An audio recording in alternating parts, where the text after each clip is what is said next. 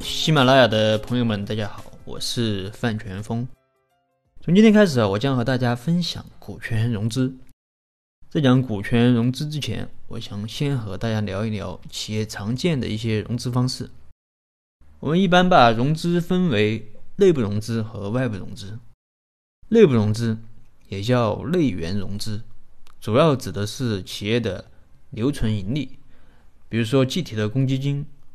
未分配的利润，这些企业可以把这些钱投入到生产经营中。还比如说一些预收款、应付款，这些钱虽然说是企业的负债，但这些都可以用于企业的生产经营。这里举个例子，比如说某公司以前都是靠贷款来扩大生产经营的，但是最近公司研发了一款非常牛逼的产品。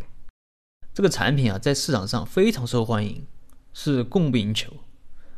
那么公司规定，如果你经销商需要到我这里来进货，需要提前半年把这个货款付给我，我才给你生产，否则你就不要想从我这里拿到货。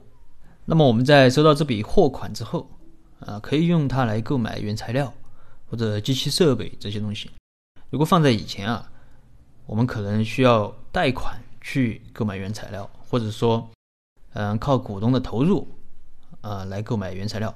所以，只要你的产品够牛逼，或者说你在供应链中处于一个强势的地位，那么你仅仅靠这个预收款和应付款这些东西，啊，你就可以来解决一部分的，甚至大部分的企业融资问题。嗯，当然，你说公司以后还要不要扩大生产？啊，要不要通过其他的方式融资？那么这是后话了。我举这个例子的意思是说，预收款、应付款，从某种角度来说，它也是一种融资。那么内部融资有什么优点呢？第一是它的成本很低。你说你把这个利润投入到生产，有啥成本？你把预收款投入到生产中，有什么成本？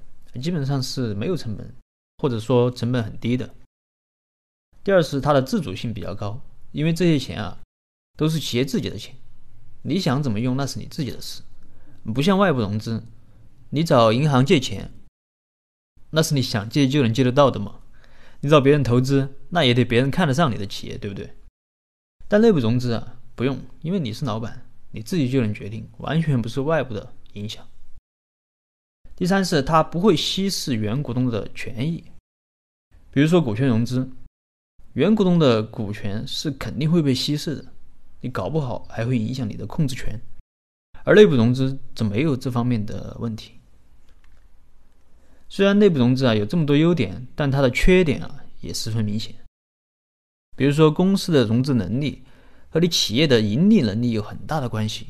如果你的公司盈利能力强，还好说；但如果你的盈利能力不强，或者说你的商业模式啊，短时间内是不能盈利的啊，就像比如说京东商城啊，还比如说共享单车，那么他们这种商业模式啊，可能短时间内一开始它是不盈利的，它必须要达到一定的规模，它才能盈利啊。就像他这种商业模式，如果靠内部融资，你根本就不可能发展。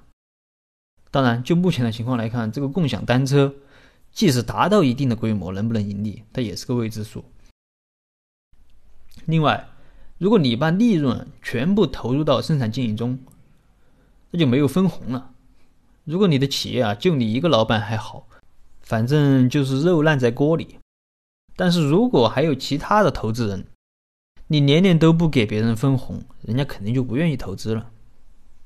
如果是预收款或者应付款这些融资的话，对企业来说，它要求还是很高的，它需要你在整个供应链中处于一个强势的地位。嗯，一般的企业它是很难做到的。那么这就是内部融资啊，因为这个内部融资呢，也不是我这张专辑的一个重点，所以就简单说这么多。下一期我们介绍外部融资。那么这一期的内容就到这儿。如果你有什么疑问，你可以添加我的微信或者给我留言，我们再深入沟通。